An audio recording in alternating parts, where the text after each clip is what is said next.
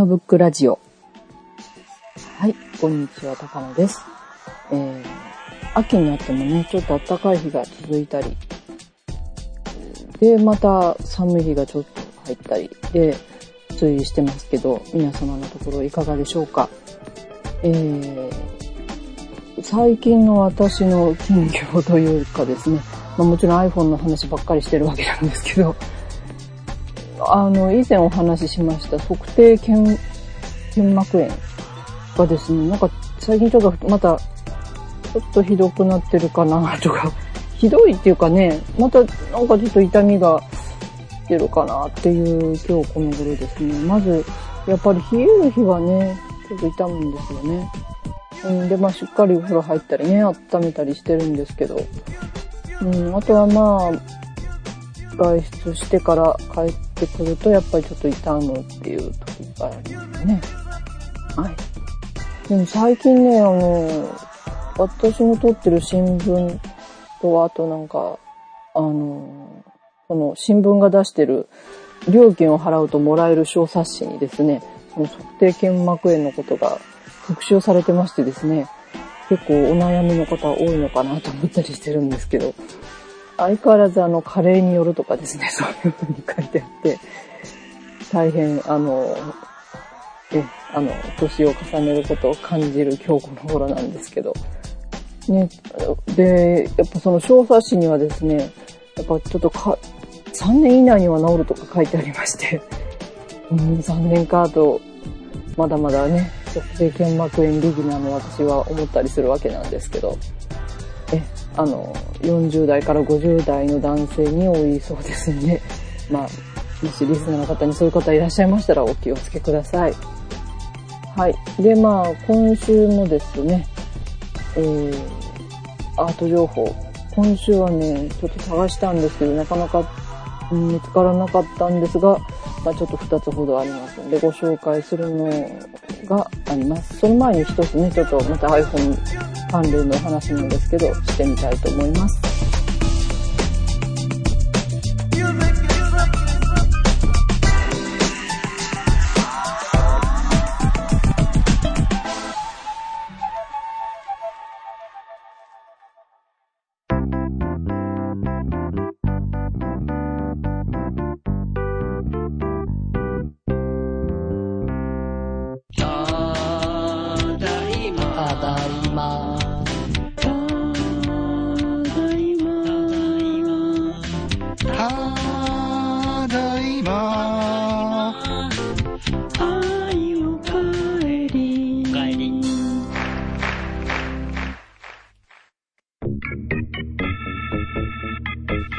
ストスクランブル。ただいまは、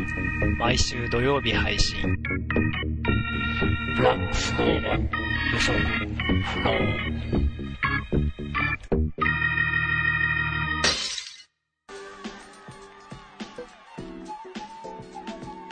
はい。でですね、まあ、あ楽しい iPhone ライフを引き続き送っている私なんですけども、えー、まあ、その後トラブルもなく来ておりまして、ということでですね、先日なんですけど、27日でしたかね、10月の。なんとですね、あの、以前お話ししてるかな、ここで。え、あの、ラジコのね、お話は何度かしましたね。あの、iPhone やインターネットで聴けるラジオ、ラジコなんですけど、えー、その、NHK 版といいますか、あの、NHK もついにですね、オンラインでラジオ放送が始まりまして、で、えー、最初ね、Android アプリが先に出たんですよね。うん、あの、スマートフォン対応としては Android の方が先だったんですけど、ついに10月の27日ですね、ラジルラジル。もうこのネーミングどうしても馴染めないんですけど、私なんか。あちゃとか毎回聞くたびにすいません思ってしまうんですけど、まあ、それはそれとして、ラジルラジルの iPhone アプリが公開されております。もう私はその発表された速報を聞いて、もう速攻で入れまして、え、あの、時々聞いております。朝なんかはね、割合とコミュニティラジオでニュース聞いてること多いんです。あの、まあ、昔だとね、コミュニティラジオの放送をお勧めしてもなかなか聞き取れない場合が多かったんですけど、今はタイマルラジオというのがありますのでお伝えしますと、あの、福知山の FM キャッスルというところがありまして、そこで、あの、朝8時からはですね、福知山市のお知らせ、京都にありますね、福知山市というところのお知らせの後に、あの、新聞をずっと読んでくれる、あの、ニュース番組があるんですよ。あの、読売新聞ですとか、京都新聞ですとかをずっとこう、男性アナウンサーが朗読してる番組がありまして、案外ね、それね、朝の番組としてはいいんですよね。あの、まあ、ネットで調べてる情報もほとんどなんですけど、まあ、自分があまり読まない新聞のあのニュースをそのままね、読んでくれて、まあ自分で見ることなく聞きながらそれが入るっていうのがすごく心地いいというか、ありがたいというか、そういうところがあって、で、あの、そういうところで、まずっと聞いてるんですけど、まあ、それが終わった後ですね、まあ、今まではラジコでね、まあ、またこっちの関西系列のラジオも聞いたりしてるんですけど、まあ、それもちょっとっていう時はですね、このラジルラジルを聞いて、で、あと FM とかね、あと、AM でもね、確かね、この間朝は結構、なんか結構砕けた感じの番組やってましたね。うん。あの、NHK のアナウンサーさんがやってるわけなので、とても聞きやすいですし、え、その辺は、あのなかなかいいかなと思います。今まで落ち落ちたりという、アプリが落ちちゃったりということもありませんし、音質もなかなかいいかと思いますね。うん、まあ、どれも、FM なんかもね、どれも同じに聞こえてしまうんですけど、いいんじゃないかと思いますね。これなんか、あ、あとはね、ラジオ、えー、ラジオ第2、まあ一応教育関係の番組でしたらね、あの、語学なんかも聞けるわけですし、録音は多分できないと思うんですけど、そういったのを定期的に聞くことも、この iPhone ですとかね、Android アプリで手軽にできますし、もちろん災害時などはね、大変役に立つんではないかと思います。まあ、インターネット回線が落ちてない限りですけど。あとは、そう、うん、あの、アプリのデザインも結構見やすい感じがしますね。わかりやすい感じですし。まあ3チャンネルしかないんでね、そ、そこは警戒かなと思いますし。え、あの、今ちょっとこれ、録音しながらできますかね？できない。あの、iPhone4 マルチ、4S はね、マルチタスクなので、ちょっとできるかなと思いますが、ちょっと怖いのでやめときますけど、え、あの、まあ、最近ね、ラジオ業界は、あの、初めましてラジオですというようなね、あの、高校生あたりに、からラジオを聴いてもらおうということで、そういうラジオの、ラジオビギナーをもっと増やそうというかね、聴者を増やそうっていう努力も、えー、民放、NHK 問わずやってますし、この、なんとね、ラジルラジルのサイトのトップにはね、ラジコのバナーが貼ってあって、えー、ラジコのバナーには、あ、ラジコのホームページにはラジルラジルのバナーも貼ってあったりするので、その辺はね、共同タッグを組んでやってるという感じがしますね。はい。で、もうほんとね、この、ほとんどコンプリート状態ですね。この iPhone でラジオを聴くっていうのはね。NHK ラジオ、民放、FM、AM はラジコですし、あとは、えー、サイマル放送、サイマルラジオで、えー FM、コミュニティ FM、まあ全部別元が聞けるわけじゃないですけど、まあ、ね、これでね、あとは、あの、私が主に聞いている JWAVE がまたね、インターネットラジオで全国で聞けるといいんですけどね。今、ラジコの関東では聞けるかと思うんですけど、関西ではね、ちょっとどうにも手立てがないというか、まあ、ユーストリーム放送されてれば聞けますけど、ちょっと聞く手形がないので、私は仕方なく、仕方なくというか、まあ、優先を入れたりしてるわけなんですけど、この辺がちょっとコンプリートされたら、その辺もどうかなっていう感じもしますけど、うん、だから、だいぶね、このラジオライフ、iPhone 通したラジオライフとしては完璧に近づいてるんではないかという感じがします。あの、ちょっと前まで言われてたね、その地域制限やなんかも、割合私、地元、こっちの地元のね、ラジオ局とか聞くにつれてなくなってきてるかなという感じがしますけど。ね。うん、まあ、その辺がまた解放されちゃったりなんかしたら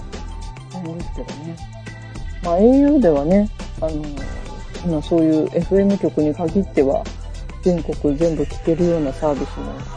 やってますけど、あれは iPhone でもできるんですかね。いや、それはわかりませんけど、うん、あの、皆さんもね、iPhone 入れてる方、また Android でも結構できるかと思いますので、もちろんね、インターネット、パソコン経由でも、今紹介したラジルラジル、ラジコ、えー、サイマルラジオは聞けますので、その辺流しながらね、こう、パソコンしてみたりとか、いろんなことしてみるのもいいかもしれません。まあ、生活の一部になるんじゃないかなと思います。はい。でですね、今回またアート情報ということでお届けしたいんですが、えー、この度はね、ちょっと関東地方の皆さんに向けてお届けしたいなと思いまして、まあ、この収録をする前にちょっと下調べもしてみました。ただね、今回ちょっと、あのー、まずね、いつもお知らせしてるミューポンですね、ミューポン。えー、まあ、これも iPhone アプリで、あのー、これはあるんですけど、東京の美術館割引アプリのミューポンっていうのがありまして、えー、それをね、久しぶりちょっとこれ、今もう秋はね、とにかくいっぱいありますんで、どういう基準で選んでいいかちょっとよ、まあ、最初どうしようと思いながらまずここに頼ってしまった私なんですが、まあこれがね、また最初ね、この番組でもお知らせした時は5つか6つぐらいの展覧会の参加だったと思うんですが、え今10月の終わり現在でですね、なんと34展覧会に増えております。で、まあ先に申しますとですね、ちょっとこの中からは今回ご紹介するものはちょっとないんですけど、あの、まあこの10月終わりの時点ではね、あの、東京デザインウィークとかですね、デザイン態度っていう、そういうイベント系のものも展覧会として、こう、割引が効くようにもなっておりますし、えー、まあ、東京に限らず、じゃないですかね。こう、あ、でも東京か、やっぱり。まあ、割と郊外とかも入ってるんじゃないでしょうかね。うん。あの、ほんとね、網羅されてきてますね、これは。美術関係は。で、まあ、現代美術からオーソドックスな絵画とか彫刻とかですね。あの、陶器の展覧会なんかもありますね。陶芸ですね。陶芸の展覧会もありますし。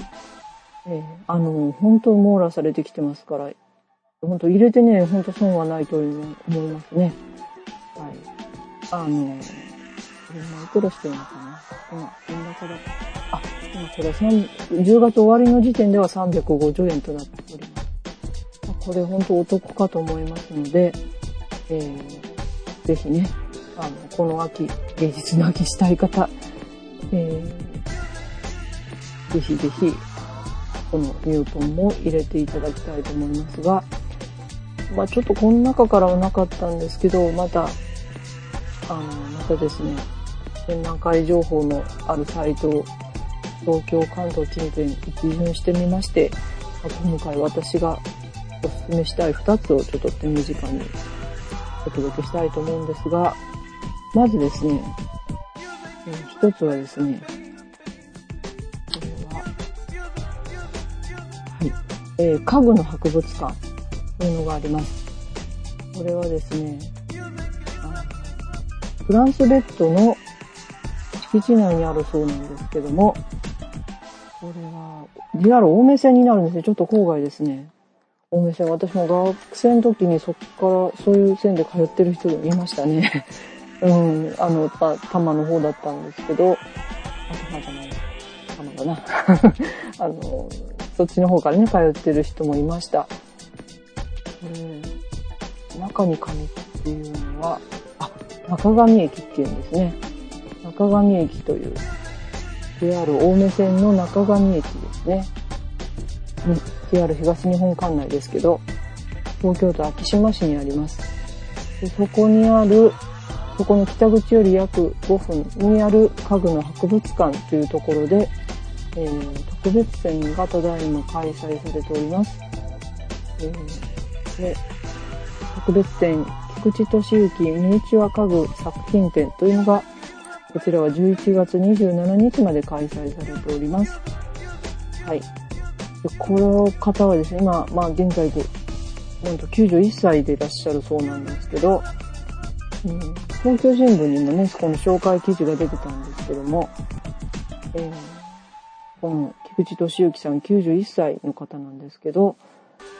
まあ、昔はですね、百貨店で室内装飾のお仕事などされていたそうなんですけども、定年後からミニチュア家具作りを始められたそうで、で、まあ、その作品を寄贈されたそうなんですけども、この作品はね、ほんとかっこいいですね、これね。うん、16世紀以降のイギリスやフランス、モロトで使われた椅子とかですね、約88点が展示されてるそうです。であの欧米の各国のクラシックチェアですね。これを縮尺5分の1で再現されてるそうです。もうこれね、前もあの、タバコと塩の博物館のね、あの展示を紹介しましたけど、写真見ただけで本当ミニチュアとは思えないような雰囲気ですね。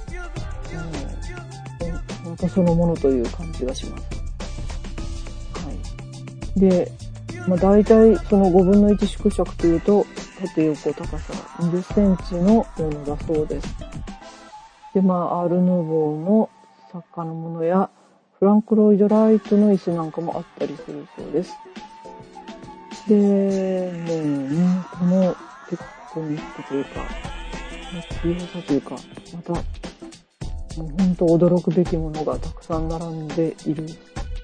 いますね。で、そのね、60歳、定年何歳かちょっとわかりませんけど、それから作り続けて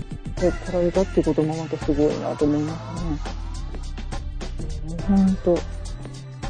布張り、もう、木だけじゃなくて布なんか本当に布などを使って、そのもののように作ってありますんで、えー、これはね、ミニチュア好きの人は見るだけでもゾクゾクすると思いますしね。うんまあ、ぜひね、この、ちょっと、まあこれからね、奥多摩とかのあたりは、紅葉など素晴らしいかと思うんですが、そのコースの一つに加えられるのもいいかなと思います。で、まあ、もうちょっとこの展覧会ですね、すでに始まって10月8日から、あ、10月8日から始まってますので、ちょっと時間過ぎてるんですけど、あの、まあ、ドールハウス用の12分の1の作品の展示即売もされてるそうですけど、その価格もなんと1万円程度からということでね、その売り上げは震災の被災地に寄付ということですんで、えー、まあ、この東京新聞の記事が出てるのが10月28日、この収録してる近辺でしたので、あの、その段階でもまだあるということなので、もしかしたらあるかもしれませんけど、ぜひお出かけいただきたいなと思います。ここはね、全、あの、なんと、毎週水曜日が休みだそうです。え、土日はやっているようですね。まあ、臨時のお休みなんかもあるようですから、ホームページのサイトの方をチェックしていただきたいんですけども、フランスベッドの工場敷地内にあるそうです。入場料もね、200円ということで。で、あと高校生以下は無料だそうです。はい。えー、ぜひ、この、家具が好きな方、ミニチュアが好きな方、え、まあ、皆さんにお勧めしたいですね。えー、藤俊之さんの、ミニチュア家具作品展をご紹介しました。はい。でですね、もう一つですね。もう一つはですね、はい。えー、これは横浜ですね。えー、日本新聞博物館というところがあります。えー、日本の新聞、日刊新聞はな、あの、横浜市がね、発祥の地だそうですね。でそこに、えー、おえー、あります日本新聞博物館というところで、えー、現在開催されております。はい。えー、リンクが隠れてしまっておりますあ、の、この新聞博物館ですね、あの、もちろん新聞が見れるところです。あの、マイクロフィルムですとかね、そういうので保管してあるところで、全国、日本全国の新聞が見られるそうなんですけど、まあ、そこで今開催の展示をご紹介します。あ、今というより11月5日からですね。11月5日から12月25日まで、日本新聞博物館で日米開戦70年水木しげるの戦争と新聞報道という展示が、うん、開催されます。えー、まあ、もちろんこの水木しげるさん、私が言うまでもなくということですが、あの、水木さん、あの、すごい激戦地のね、戦争、第二次大戦の時は激戦地のニューブリテン島で、えー、兵士としてね、出向かれたそうなんですけども、その水木しげるさんが戦争、戦争ってテーマに湧いた作品とですね、あとは当時の新聞報道というのを一緒に展示する展覧会だそうです。で、水木しげるさんの戦争に関する作品は、ラバウル戦記と娘に語るお父さんの戦記。これはトペトロとの50年などの作品があるそうなんですけども、その中で本当過酷なね、あの、戦場の体験を描かれてきたそうなんですが、でまあ、体験と同時に、あとは戦争を描いた漫画っていうのも多く発表されてるそうです。まあ、私があの、水木しげるさんの NHK のドラマ見てた時も、やっぱりその戦争のことを描くシーンっていうのがね、すごく印象的でしたね。本当すごい形相で、水木しげる役なんなのがとても演じられてたんですけど、でその被害者としての日本というだけじゃなくて、あの、戦争してたっていうことをね、本当描いてやろうっていう水木さんの姿勢はよく出てたんですけども、その作品が、まあ、この展覧会で見られます。原画になるのか、その、本になるのかちょっと今の段階ではわからないんですけども、え、あの、本当印象的なシーンがこのポスターのデザインにもありますし、ね、あの、ぜひね、これ、で、あともう一つですね、あの、当時の新聞はですね、新ニュース、新聞号外でですね、あの、戦時でどのような報道がされてたかっていう資料も展示されます。これはね、なかなか見られないと思いますね。うん、あの、そういう話は聞きますけども、実際こう、その、時代に住んだ人がどういうところで読んだのかっていうところがね、この水木さんの漫画も見る、見た、その絵でまた見れるということなので、え、あの、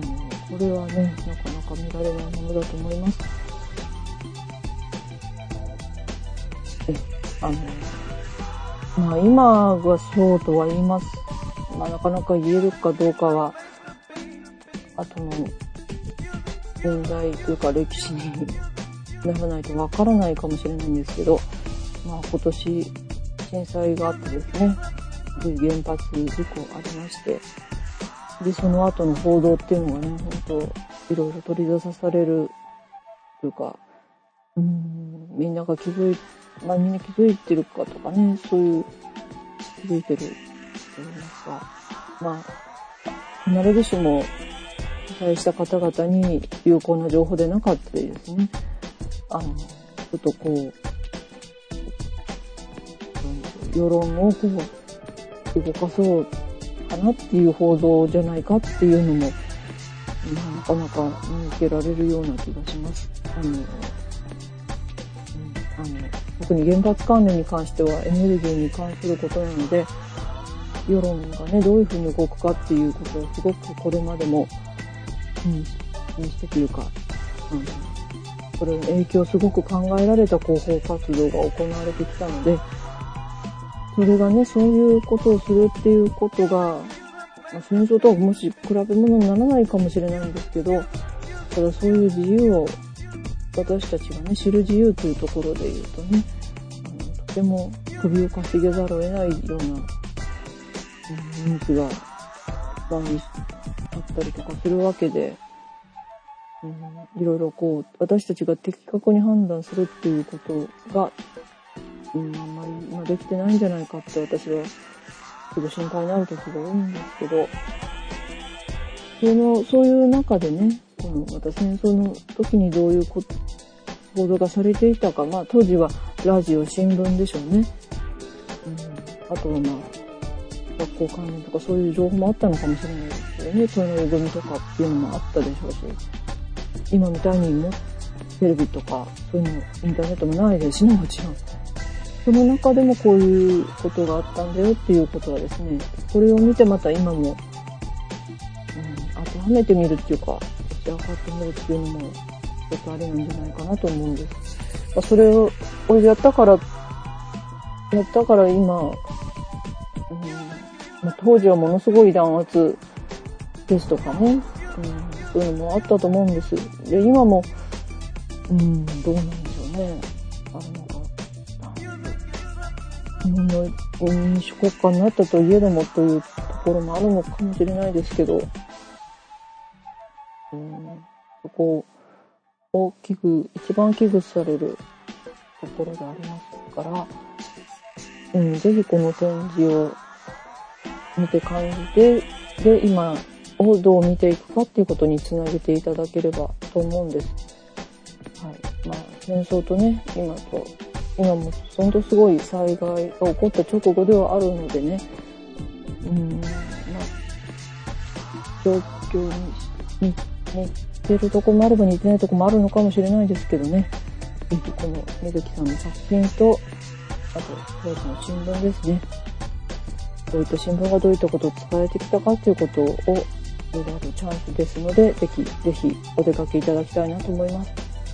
まあ、普段はですね、この新聞博物館、まあ、学校の先生というブログに、あサイトにも展示が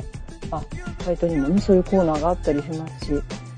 え、展示フロアの案内などですね、新聞ライブラリー、そのさっき言いました、いろんな新聞が見られるところですね、があったりですね、あとは新聞制作工房なんていうのもあったりします。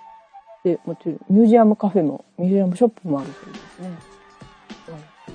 ここもちょっと気になるところですけど、そういった気軽にね、新聞について体験できるっていうところもあります。おこれも新聞博物館のシンボルモニュメントでですね、これは1階にあるんですけど、VBW 型超高速度新聞オフセット臨転機が置いてあるそうなんですね。静岡新聞からこう起訴されたそうなんですけども、1時間あたり15万部すれるという。で、最近97年まで、あ、1979年に静岡新聞社に入って97万年まで使用されたオフセット臨転機がドーンとあるようですので、それも見たいもんですね、これは。シンボルモニュメントがあるそうなんですけども、はい。えー、ぜひね、ここも、あの、今回の展示逃しちゃったわっていうか、もし方も、ちょっと行けそうないなっていう方でもですね、気軽に行ける場所なんじゃないかと思います。ここはですね、えー、あ、これは、港未来線だと日本大通りっていうんですかね。ここ、日本大通駅の常文センター口直結なんですね。で JR だ、JR ネギス線や横浜市営地下鉄ですと館内から徒歩10分だそうです。あとバスとかね、あの、もちろん車でも行くことができますので、ぜひこのサイトでチェックしてからお出かけいただきたいと思います。ぜひね、この、今、ご家族連れでも行けるかと思いますので、ね、今ちょうど横浜も横浜トリーナーレだのやっております。え、横浜トリーナーレは何月までだったんだろうと今、慌てて調べたりもしておりますが、待っております。1月6日まででした。ちょっと、この放送に間に合ってるかどうかわかりませんが、え、そういった、まあ、のもありつつ、この展示もその後始まるということで、今お届けしましております。はい。えー、お近くの方、ぜひお出かけください。はい。ではまあ、今回もですね、2つ展覧会お届けしました。ちょっとアートっていうよりはちょっと離れてるかもしれませんけど、うん、ただちょっとぜひ私が見たいと思ったものなのでご紹介してみました。では、また来週あたり、来週あたりはどうしましょうかね。いろんな、あ、そうそう、あと、この番組聞いたね、感想などもブログにコメントいただけるといいかと思います。えー、ブログの方ですね。うん、iTunes に載ってるのとはね、また別のアドレスになってますけども、あと思うんです。あの、ジンドゥというページを利用したところで、公開しております。えー